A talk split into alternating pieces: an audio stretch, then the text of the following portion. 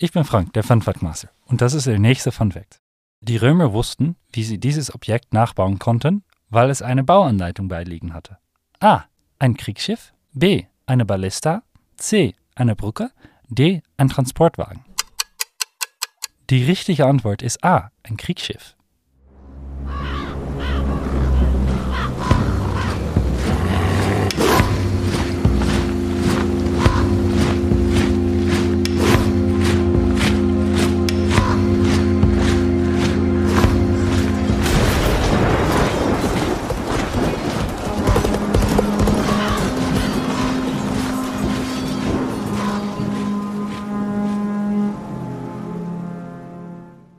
Vielen Dank, Frank, für diesen Fact aus der Antike. Und damit herzlich willkommen zu Tatort Antike mit Isabel Laser und Leo Traber. Ein Podcast über wahre und glaubhafte Verbrechen der römischen Antike. Bitte bedenkt dabei, dass antike Quellen auch antike Ansprüche hatten und dementsprechend Glaubwürdigkeit und Bedeutung wichtiger waren als zum Beispiel Wahrheit und Belegbarkeit. Und auch heute behandeln wir wieder einen Fall oder heute sogar zwei Ereignisse aus der Mythografie. Das bedeutet, dass wir uns mit vielleicht so stattgefundenen Ereignissen beschäftigen, die aber ansonsten nicht weiter historisch belegbar sind und sich deshalb in einem Zwischennimbus zwischen Mythologie und Historiographie befinden. Wunderschön gesagt.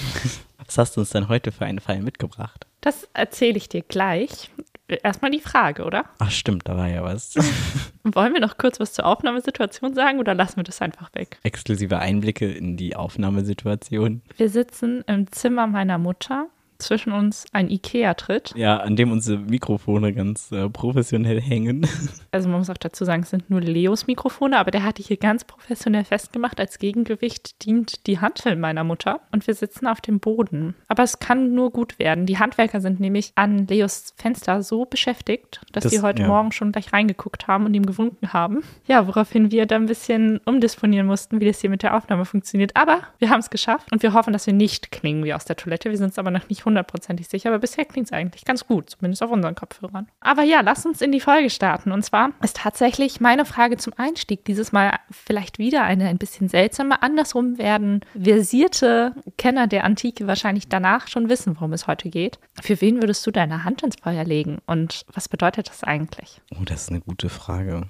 Ich glaube für dich auf jeden Fall, weil du hast todesmutig mit einer Gerte mein Fahrrad zurückgeklaut. Das macht nicht jeder. Deswegen hast du für mich Heldenstatus erreicht und du, ich stehe für ewig in deiner Schuld. Ich glaube, es kommt darauf an. Man kennt ja dieses Phänomen, wenn Freunde einen fragen, ja, wo war denn der und der, dass man sofort ein Alibi bereit hat. Und Im Endeffekt gibt es dann acht Alibis oder so. Mhm. Also ich denke schon, dass man heute ein bisschen offener ist dafür. Also geht mir auf jeden Fall so. Ich würde erstmal immer Leute schützen im ersten Moment. Aber es kommt ein bisschen auf die Handlung an. Wenn ich wirklich weiß, dass eine Person etwas nicht getan hat, dann kommt es nicht darauf an, wie nah ich dieser Person stehe, sondern was vorgefallen ist und wie sicher ich bin, dass es halt wirklich stimmt, dass es wirklich gerecht ist. Ich kenne für jemanden die Hand ins Feuer legen als Redewendung. Also wenn jemand die Wahrheit sagt und eine andere Person das bestätigt und sich 100% sicher ist, dass die Person die Wahrheit sagt, dann legt man für die, also würde man für die Person die Hand ins Feuer legen. So wie du das fragst, kommt das bestimmt aus der Antike. Aber ich habe auch was gefunden, dass es, ähm, also ich habe damals meine Projektarbeit in der 9. Klasse zum Thema Hexenverfolgung gemacht und Inquisition und da haben wir uns auch mit Foltermethoden und also mhm. mittelalterlichen Kram auseinandergesetzt. Und dort gab es das tatsächlich als sogenannte Feuerurteile. Das ist jetzt nicht exakt dasselbe. Dort wurden nämlich Menschen, also da hat man nicht für Dritte gehandelt, sondern da wurden die Angeklagten selbst dazu gezwungen, ihre Hand ins Feuer zu legen. Und dann wurde anhand, also je nachdem, wie stark die Verbrennungen waren, also wenn man jetzt an den Fingern jetzt oder an der Hand keine starken Verbrennungen hatte, dann war man unschuldig. Je stärker die Verbrennungen waren, umso schlimmer fiel die Strafe aus. Oh Gott. Auch je nachdem, wie schnell die Heilung ging, das hatte dann auch nochmal was dazu. Also dann konnte man die Haftstrafe dann verkürzen oder so. Also es ist echt ziemlich krass und ziemlich krank. Allgemein das Mittelalter war eine ziemlich kranke Zeit. Das muss ich, glaube ich, gar nicht mehr so viel zu sagen. Aber hatte der Angeklagte nichts zu verbergen, ist man davon ausgegangen, dass der doch auch das Feuer nicht fürchten müsste. Was halt totaler Schwachsinn ist, weil es ist Physik, Hitze und das, also ja. wie kommt man denn darauf, dass der Mensch irgendwie, naja, egal. ich will das jetzt nicht ausbreiten, aber ich finde das sowas von schwachsinnig. Heute ist es nicht mehr so und heute wird es eher dafür benutzt, wenn man für jemanden halt bürgt. Ja, so kenne ich das tatsächlich auch nur. Also das andere mit den mittelalterlichen Foltermethoden, man hat ja viel gehört über Mutterkorn und das Mittelalter und eine gesamte Gesellschaft high auf LSD. Also Das kann ich mir dann schon sehr gut vorstellen, aber das wusste ich tatsächlich so auch noch nicht. Es gibt auch ein, etwas aus der Popkultur in die Richtung, wenn wir jetzt auch mal über eine fiktive Zukunft sprechen. Und zwar bei Star Trek Discovery legt ein Klingone ebenfalls eine Hand freiwillig über eine Flamme, um damit zu beweisen, dass ihm seine Ehre und sein Wille wichtiger sind als sein Körper. Und ich glaube, das ist tatsächlich eine ganz gute Überleitung zu dem, was ich heute mitgebracht habe. Ja, wir springen jetzt wieder von Mittelalter und von kontemporären Filmen zurück in die Antike. Und um nochmal so ein bisschen an die letzte Folge anzuschließen, habe ich jetzt schon wieder eine Frage an dich. Was ist eigentlich in der letzten Folge passiert? Wir haben letzte Folge über Lucretia gesprochen und ich habe in der Folge davor den Fehler begangen, dass ich halt die komplette Folge davor gespoilert habe. Deswegen möchte ich das diesmal nicht machen und möchte das ein bisschen vage halten. Wir haben uns mit Fragen beschäftigt, was ist eigentlich ein Heldentod und inwiefern wird der Heldentod instrumentalisiert für Moralvorstellungen und wann lohnt es sich eigentlich für jemanden zu sterben? Nachdem der Tod von Lucretia, den wir letzte Folge besprochen haben, dazu geführt hat, dass die Königsfamilie vertrieben wurde aus Rom, muss man sich natürlich auch überlegen, okay, in Rom ging es dann weiter. Die beiden in der letzten Folge besprochenen Männer sind zu Konsuln ernannt worden. Das heißt, man hat dem Punkt in Rom keine Königsherrschaft mehr, sondern eine Republik, eine Res Publica, eine öffentliche Sache. Das heißt, wir haben letzte Folge schon so ganz leicht beleuchtet, wie es eigentlich in der Stadt Rom weitergeht, die noch kein richtiges Reich ist, sondern das römische Herrschaftsgebiet befindet sich noch auf relativ kleinem Stadtstaatenraum. Das heißt, wir werden jetzt gleich hören, dass man Krieg hat mit anderen Städten in Italien. Das bedeutet, dass Rom wirklich immer noch auf diesem kleinen Stadtgebiet mehr oder weniger existiert und man jetzt so langsam aber sicher, sage ich mal, das römische Reich lernt laufen. Und das ist so die eine Seite der Medaille. Und auf der anderen Seite haben wir natürlich die Königsfamilie. Was hat die eigentlich jetzt gemacht? Was passiert mit der? Und die Königsfamilie unter Quinius Superbus flieht zu einem anderen König in Italien, und zwar dem König von Clusium oder heutzutage, und ich spreche leider kein bisschen Italienisch, Chiusi Gerne Feedback dazu, wie man das tatsächlich ausspricht. Aber auf jeden Fall eine Stadt, die man auch heute noch auf der Landkarte finden kann. Und der König, der dort herrscht, ist ein Lars Porsenna. Ich werde ihn im weiteren Verlauf der Folge Porsenna nennen. Tatsächlich haben wir jetzt so langsam auch zum ersten Mal wirkliche archäologische Evidenz dafür, dass es da etwas gab. Man hat in der Stadt oder besser gesagt unter der Stadt ganz, ganz viele unterirdische Gänge gefunden, die darauf schließen lassen, dass man große Grabstätten hatte, eine Nekropolis, also eine Stadt der Toten. Und man kann da auch tatsächlich sehen, dass eben manche Kammern größer und manche kleiner sind. Das bedeutet, man kann davon ausgehen, dass dort Könige geherrscht haben oder zumindest Menschen, denen eine besondere Ehre zuteil geworden ist. Und in diese Stadt zu diesem Porsenna flieht jetzt die aus Rom vertriebene Königsfamilie. Und das bringt die in Rom wohnende Bevölkerung dazu, dass sie Angst haben. Denn die gehen jetzt davon aus, dass es sein könnte, dass die aus Rom geflohene Königsfamilie nicht nur immer noch Anhänger in Rom hat, sondern auch ein Krieg mit Rom beginnt indem sie Porsenna davon überzeugen, Rom anzugreifen. Denn noch hat man sozusagen die Situation, dass es aussieht, als könnte man die Römer vielleicht bezwingen. Und dadurch, dass die Königsfamilie gerade in der unteren Volksschicht bei den Plebejern noch viele Anhänger hat, geht jetzt der römische Senat dazu über, dass man den Plebejern verschiedene Vergünstigungen zuteilkommen lässt. Das ist so ein bisschen, sage ich mal, das, was man eigentlich mit der Antike auch verbindet, Brot und Spiele.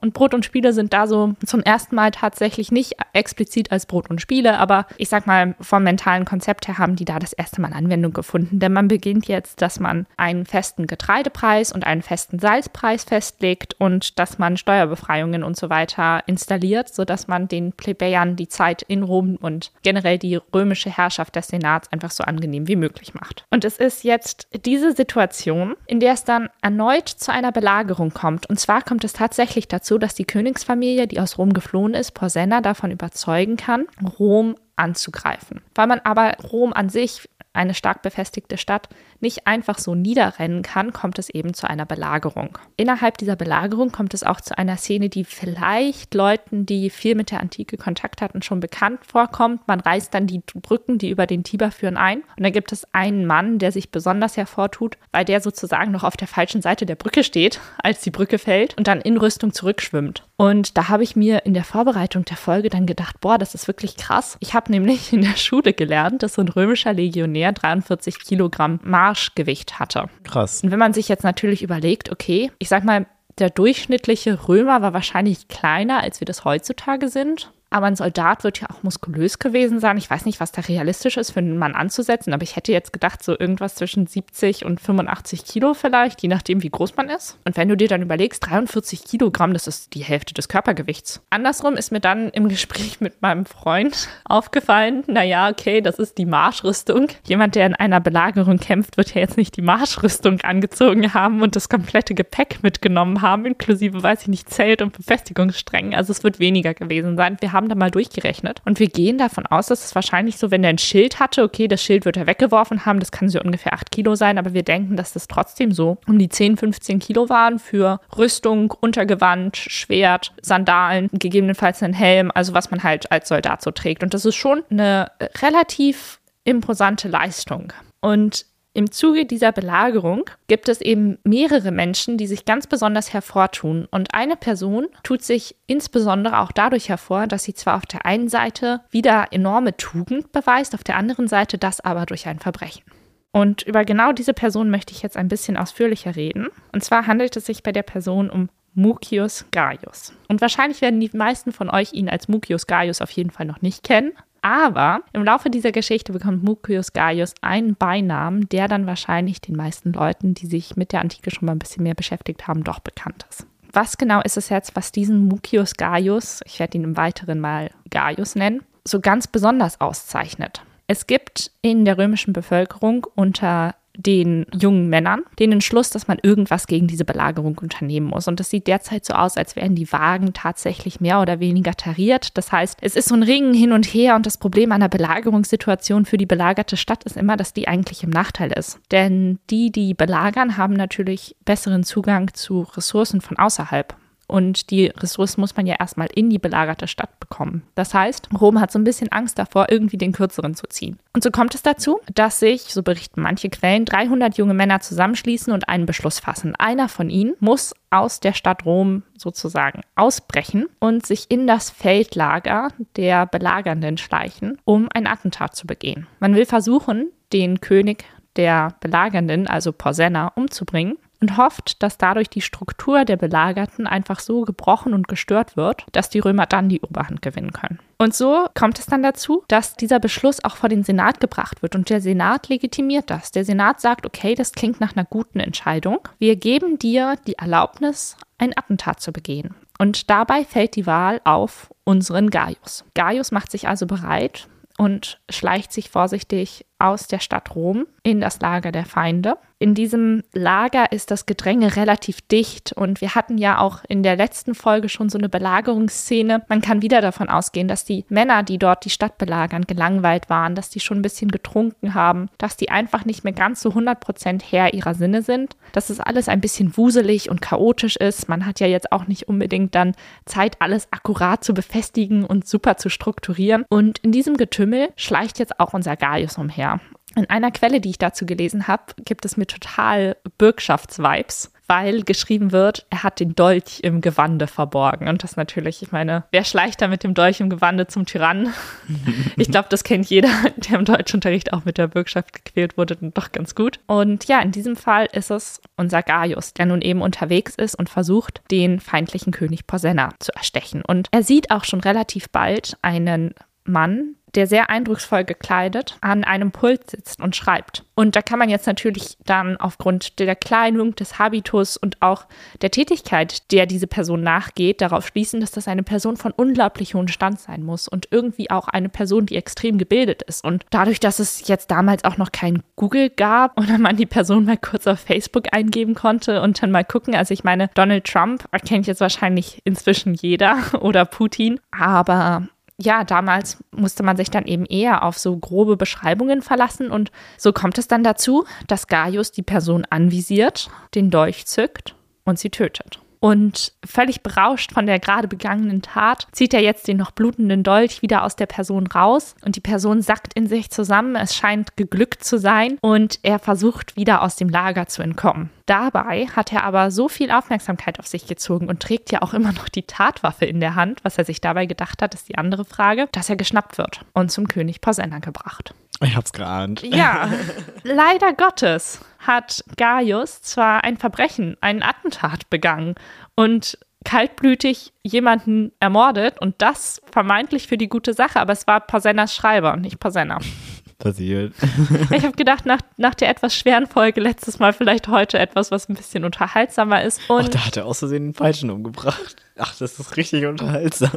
Ja, vor allem auch nach den Strapazen, die er dafür auf sich genommen hat. Also er musste ja erstmal aus Rom raus in das Feldlager rein und war sich ja dann seiner Sache auch ziemlich sicher. Also der hat sich schon gefreut, der muss begeistert gewesen sein und erleichtert. Der hat gedacht, er hat es endlich geschafft. Und jetzt wird er zu Porsenna gebracht. Und dann fällt ihm auf, dass er leider Gottes die falsche Person umgebracht hat. An dieser Stelle fasst sich dann Gaius ein Herz und sagt, okay, er ist ein Römer und Römer handeln tapfer, aber Römer leiden auch tapfer. Und er wird sich jetzt welcher Strafe auch immer stellen. In dieser Situation, in der er dann mit dem König Porsenna konfrontiert ist, sagt er Porsenna auch ganz klipp und klar, du übrigens, ich bin nur einer von 300, die sich hier freiwillig gemeldet haben, um dich umzubringen. Es steht nicht gut um dich. Wir werden das gewinnen. Wir sind Römer.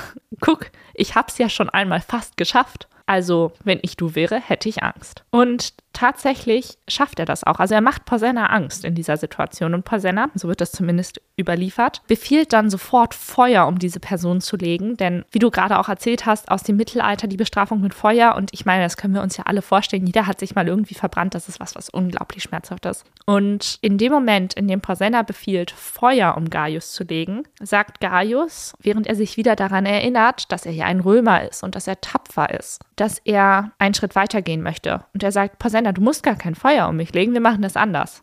Bring mir eine Feuerschale. Und ich zeig dir, wie tapfer Römer sind. Ich werde jetzt meine rechte Hand ins Feuer legen. Und ich fand es vorhin ganz spannend, als du die Frage beantwortet hast, was es für dich bedeutet, die Hand ins Feuer zu legen.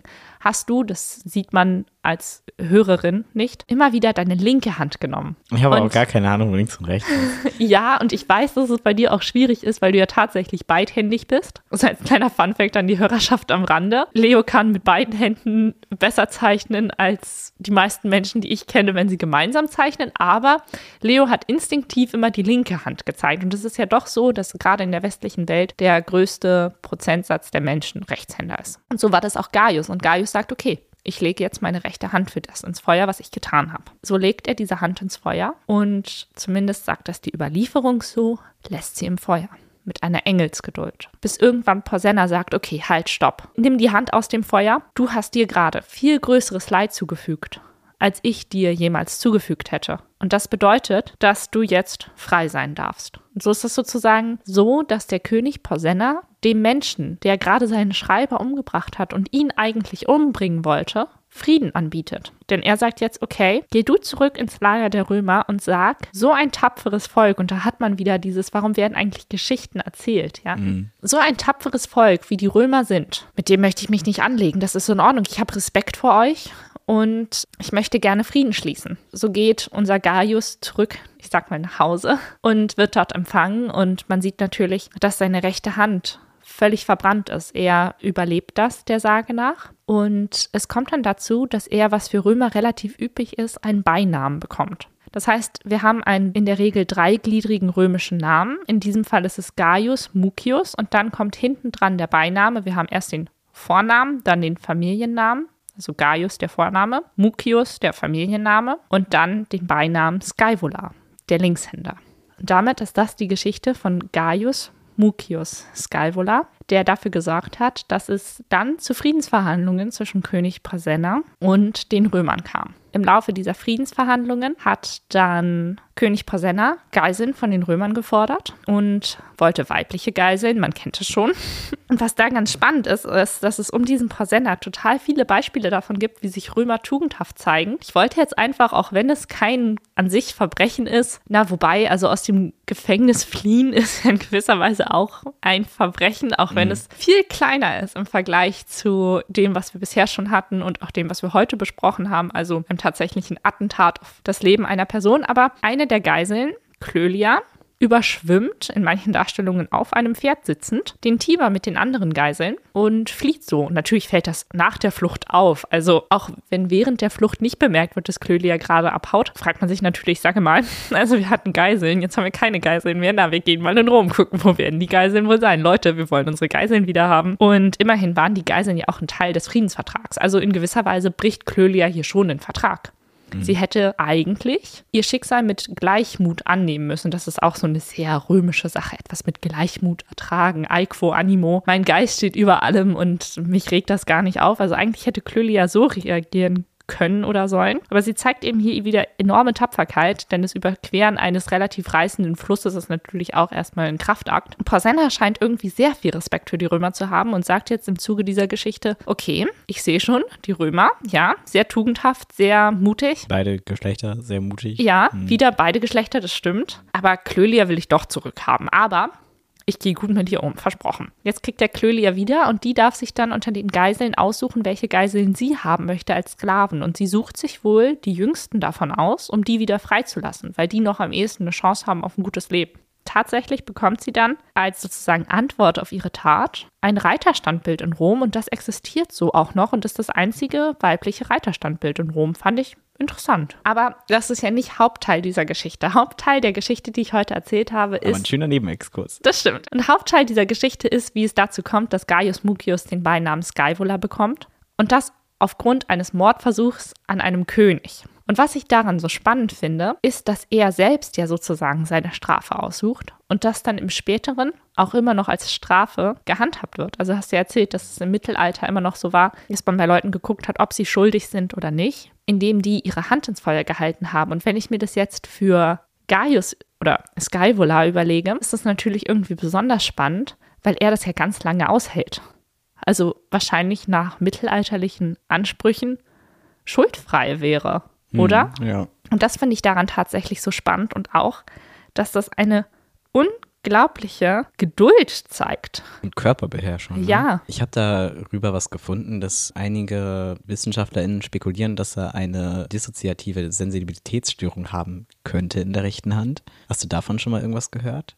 Also, die suchen wahrscheinlich einfach nur irgendwelche Möglichkeiten, um Dinge zu erklären. Das heißt ja auch gar nicht nur, weil es so überliefert ist, dass es auch 100% so mhm. passiert ist. Was ich mich da mal frage, es wurde ja die ganze Zeit weiter überliefert und im Mittelalter wurde es juristisch relevant oder strafrechtlich relevant und auch zum Beispiel Nietzsche hat im Alter von zwölf Jahren, ich habe nicht genau rausgefunden, weswegen, aber ich glaube, um die Wahrhaftigkeit dieser Geschichte zu beweisen, seine Hand über eine Streichholzschachtel, die er angezündet hat, gehalten und hat dort auch keine Schmerzen gezeigt und musste von jemand anderem, einem Aufseher der Schule, aufgehalten werden, dass er halt sich nicht schlimmere Verletzungen zufügt. Ebenfalls ausprobiert hat das Jean-Jacques Rousseau. Ja, ihn hat keiner gezwungen und ich habe dann gegoogelt, weil das war so ein französisches Wort, worüber er das gehalten hat. Und das war irgendwas von einem Buffet. Oh, über eine krass. Flamme von einem Buffet. Und dort wollte er wahrscheinlich einfach nur gucken, ob das wehtut oder nicht. Und ich glaube, viele haben schon mal mit dem Feuer gespielt. Also ich weiß nicht, inwiefern das relevant ist und auch auf sein Menschenbild bezogen, weil er ja eigentlich meint, dass Kultur etwas ist, was den Menschen krank macht. Aber er weiß jetzt nicht, warum er denn ausgerechnet für jemanden zum Beispiel die Hand ins Feuer legen würde. Ich fand, ich fand diesen Gegensatz einfach so lustig. Naja, egal. ähm, ja, und so ein bisschen, was mich auch die ganzen Tage so ein bisschen rumgequält hat. Skybola hat ja seine Hand ins Feuer gelegt, um, also für Rom im Grunde, um zu zeigen, wie stark die Römer sind. Er hätte ja auch einfach daran sterben können. Er hat sich super viel Leid zugefügt und für Rom, für Dritte, um genau zu sein. Also das, was ja jetzt auch wieder ist. Im Mittelalter ging es ja um Selbstjustiz und ich habe nicht rausgefunden, und es brennt mir unter den Fingernägeln herauszufinden, vielleicht kann mir da irgendjemand weiterhelfen, wie das kam. Das erst von einer höheren Sache und Dritten, das auf das eigene Recht, warum hat man denn nicht einfach für andere die Hand ins Feuer gelegt, wenn es Zeugen gab oder so? Gab es bestimmt auch, weiß ich nicht, kann ich nicht sagen. Aber es ging ja eigentlich schon eher um sich selbst, wieder zurück zu, man legt für jemanden die Hand ins Feuer. Wie kam dieser Sprung von Dritte zu der Person selbst wieder zu Dritte? Ich muss auch sagen, ich finde, das ist eine sehr interessante Überlegung. Und was ich mir so ein bisschen oder was ich mir überlegt habe, ist, dass da vielleicht der Gerechtigkeitsgrundsatz das ist, was alles verbindet. Also, dass man halt sagt, okay, gut, eine Handlung wird entlohnt. Man muss sich dazu denken, wie ich im Hintergrund auf dem Fußboden meiner Mutter sitzen Anführungszeichen in die Luft mache, wenn ich sage, es wird entlohnt. Aber dass man sozusagen, dass eine Handlung eine Gegenhandlung provoziert. Und in diesem Fall von Skyvola ist es ja mehr oder weniger so, dass er aus Sicht der Römer kein Verbrechen begangen hat, weil er die Erlaubnis hatte, etwas zu begehen, was wir im Nachhinein als Verbrechen werten würden. Er hat im Auftrag gehandelt. Ja, er war Auftragsmörder für den Staat. Und dass er sozusagen da mit einer Ehrung davon geht, indem er einen Beinamen bekommt und ich sag mal gefeiert wird. Das ist natürlich in gewisser Weise eine Entlohnung, aber wenn man sich das moralisch anguckt, dann hat er ja trotzdem falsch gehandelt und verliert durch diese Handlung seine rechte Hand, was ja in gewisser Weise eine Entlohnung ist, aber nicht im positiven Sinne. Mhm. Also er hat einen Preis für diese Strafe bekommen. Aber auch einen Preis bezahlt. Ja, genau. Und das habe ich mir überlegt, weil das ja dann sozusagen im Mittelalter weitergeführt wird, dass man irgendwie dieses Hand ins Feuer legen mit Gerechtigkeit verknüpft und mit Strafen. Aber gleichzeitig ist es natürlich heutzutage so, auch wenn du mich jetzt fragen würdest, für was würdest du die Hand ins Feuer legen, dann wirklich eher, um zu beweisen, dass andere Leute recht gehandelt haben. Mhm. Und ich würde sie auch nicht wirklich ins Feuer legen. Nur so Ja, rhetorisch. natürlich, natürlich. Wir empfehlen auch keinem, macht das nicht zu Hause nach. Nur weil Nietzsche und Rousseau gedacht haben, es wäre eine gute Idee, lasst euch nicht von irgendwelchen verschrobenen alten Männern dazu animieren, eure Hand ins Feuer zu legen. Wir können euch garantieren, das tut weh.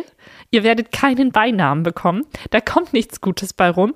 Im schlimmsten Fall denken die Leute danach, dass ihr ein bisschen plemplem seid. Und ihr kriegt einen Eintrag bei Wikipedia vielleicht. Obwohl nicht mal das. Ey, jetzt hör auf, hier dafür Werbung zu machen. Am Erst wenn Ende. ihr 200 Jahre tot seid.